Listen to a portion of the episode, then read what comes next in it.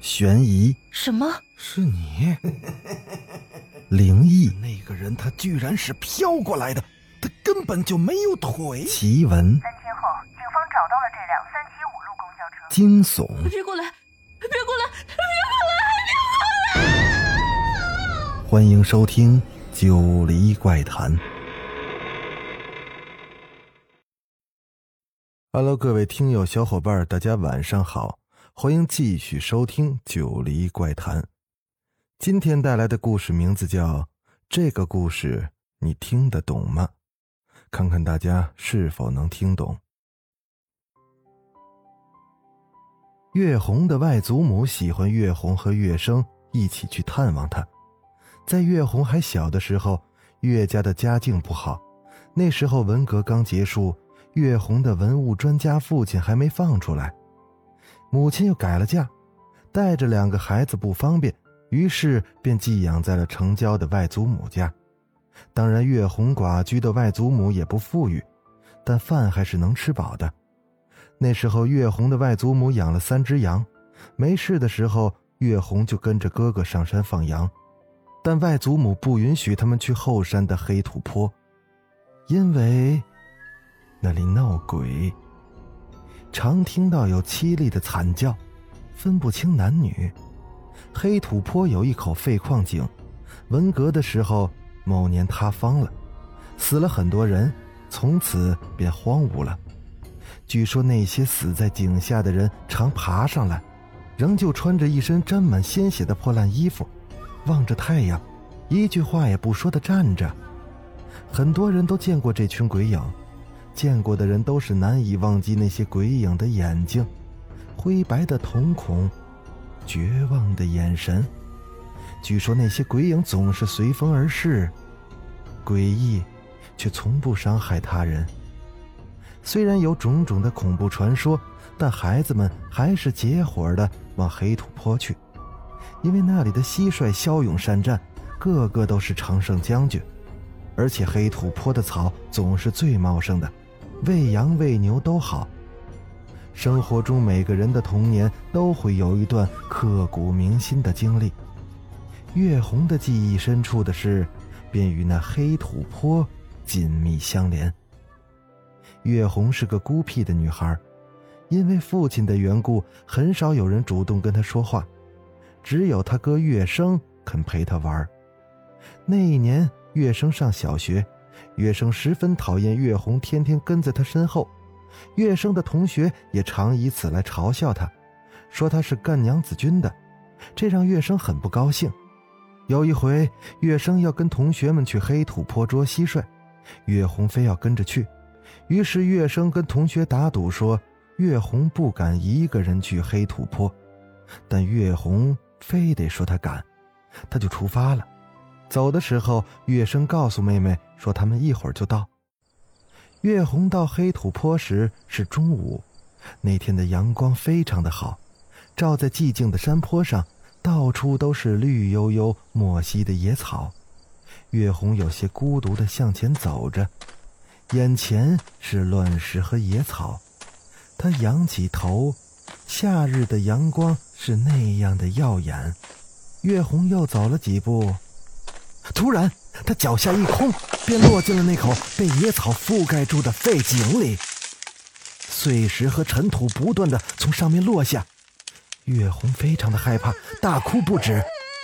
后来，不再有东西落下来。月红抬头仰望，井口高高在上，只有碗口大小，四周黑漆而阴冷。月红开始拼命的喊救命。可是没人听见。最后，他喊累了，便坐在井底的碎石上，哑了嗓子，不停的哭泣。井底有隆隆的风声，还有潺潺的流水声，那些声音像极了月红外婆闲暇时哼的歌声，非常安静的裹在月红的四周。井口处的光线渐渐的暗淡了，月红的全身都麻木的发胀。他已经不再哭喊，静静的蜷缩在角落里，在恐惧中沉沉的睡了过去。再后来，月红醒来时，发现自己已经躺在了井口旁，身下是柔软的草地，天空是一闪闪的星星。月红不知道自己是如何上来的，也不清楚那时候是夜里几点钟了。他只看见远处有手电筒的灯光在摇曳，还有外祖母和哥哥焦急的喊声。月红突然觉得害怕，怕自己再也见不到外祖母和哥哥了，甚至早起的阳光。那种恐惧深入骨髓，他拼命的大哭，直到被外祖母搂在怀里。在记忆深处，月红忘不掉那种孤独的恐惧，那恐惧也如影子般惊扰着他的童年。那件事后，月生再也不对妹妹说不了，到哪里都带着这个小跟屁虫月红，也绝不允许任何人伤害月红。月红知道哥哥在内心深处无法原谅自己，这自责将终身的伴随着他。时光飞逝，很快月红和月生就长大了，他们的父亲也早已放出来，依旧在文物鉴定所工作。继父在十三年前病逝，月红的母亲带着他们兄妹回到了岳家，那是一九七九年的事儿。这是个破碎过的家庭，而破碎过的家庭很难再完好如初。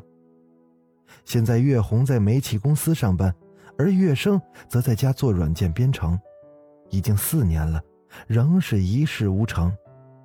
母亲为此几乎每天的责骂他，父亲不说话，却只是重重的哼一声，脸色阴沉的让人压抑。在这个家里，只有月红支持他哥哥。但是这种支持，并不能解决实际问题。虽然月生靠着做程序，偶尔也能赚到些钱，但是他母亲却从不满意，他总是要求月生赚更多的钱，像市委某某某的儿子，或者像人大某某的女儿，如此的日复一日，月生终于是忍无可忍了，与母亲大吵了一架，他搬到了同学张兴的家里。后来又搬到了外祖母家，在这期间，月生的事业开始有了起色。他研发的可操控程序被某个意大利的外商买下，月生便用这些钱办了家叫生图的软件公司。一晃近两年的时间过去了，生图软件已是一家大公司了。月红也到了哥哥的公司帮忙，还有他的未婚夫。李玉楼。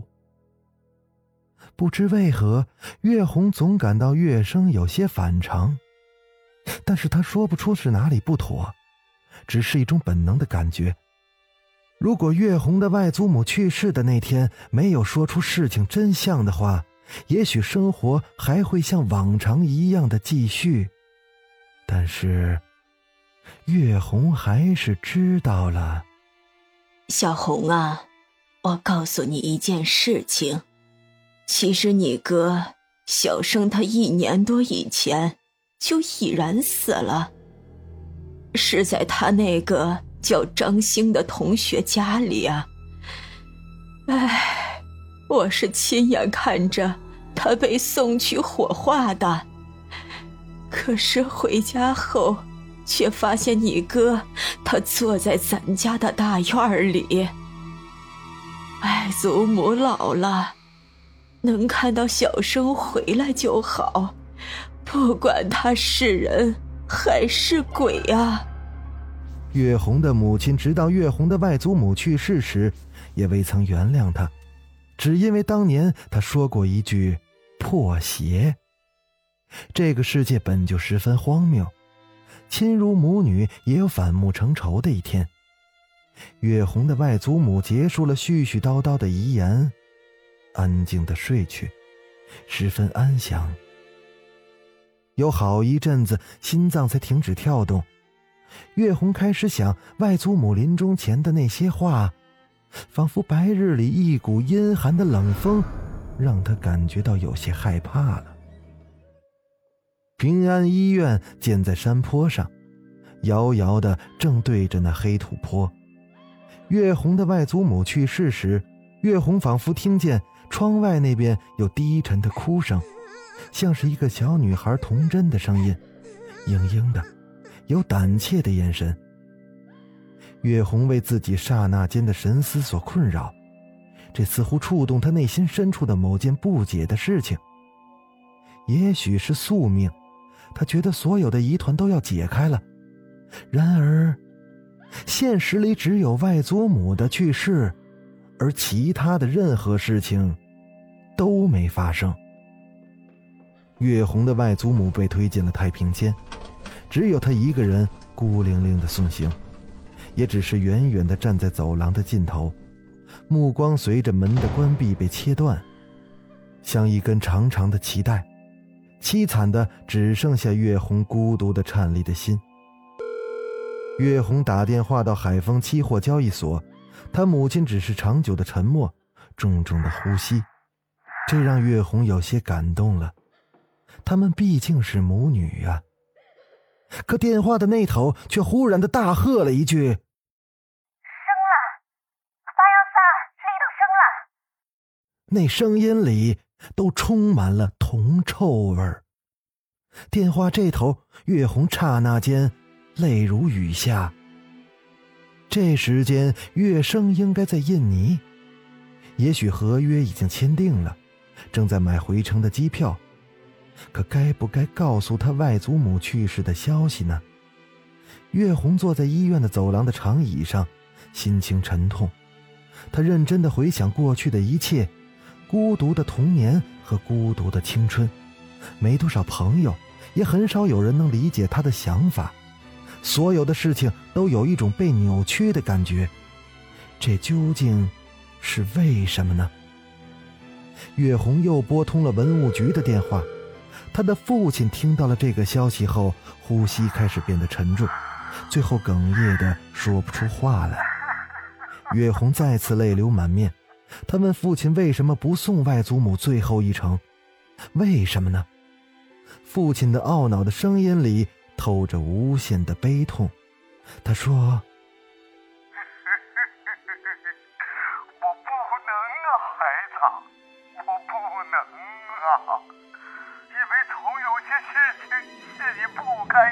道的。”月红摔到电话，放声的大哭，像个无助的小姑娘。月红去了距离医院不远处外祖母曾住的老屋。大院已经荒芜了，但医院里那棵无花果却依旧的茂盛，果实累累。月红把刚买的一束鲜花放到墙角，然后进了没有门的屋子，到处是破败不堪，土炕已经被掀开，地上仍旧有烟灰的痕迹。寂静中，月红仿佛看到当年的那些情景。外祖母在门旁支起锅，做着土豆炖芸豆，而他则与哥哥月生在土炕上嬉戏打闹，地上依稀还有那猫儿狗儿跑过的爪印，空气里似乎还有鸟儿叫过的回声。外祖母呵呵的笑着，慈祥的面孔，那么多的欢乐曾都发生在这里，但是现在，它都消失不见了。李玉楼打来了电话，问月红现在在什么地方。月红说自己没事一会儿就要回去了。李玉楼便又说他才接到电话，知道了月红外祖母的事情，他也很难过，并且劝月红节哀顺变。月红回到生图软件公司后，员工说月总的飞机晚上就到，还说过有礼物要送给他。月红回到现实般的长长的叹息，他对自己说：“生活还得继续。”正在这时，他接到了一个电话。打电话的人正是张兴，月生的大学同学。他说：“啊今天是你哥的忌日。”忌日。好了，故事先讲到这，欲知后事如何，咱们下集接着说。我是主播九黎香柳，咱们下集再见。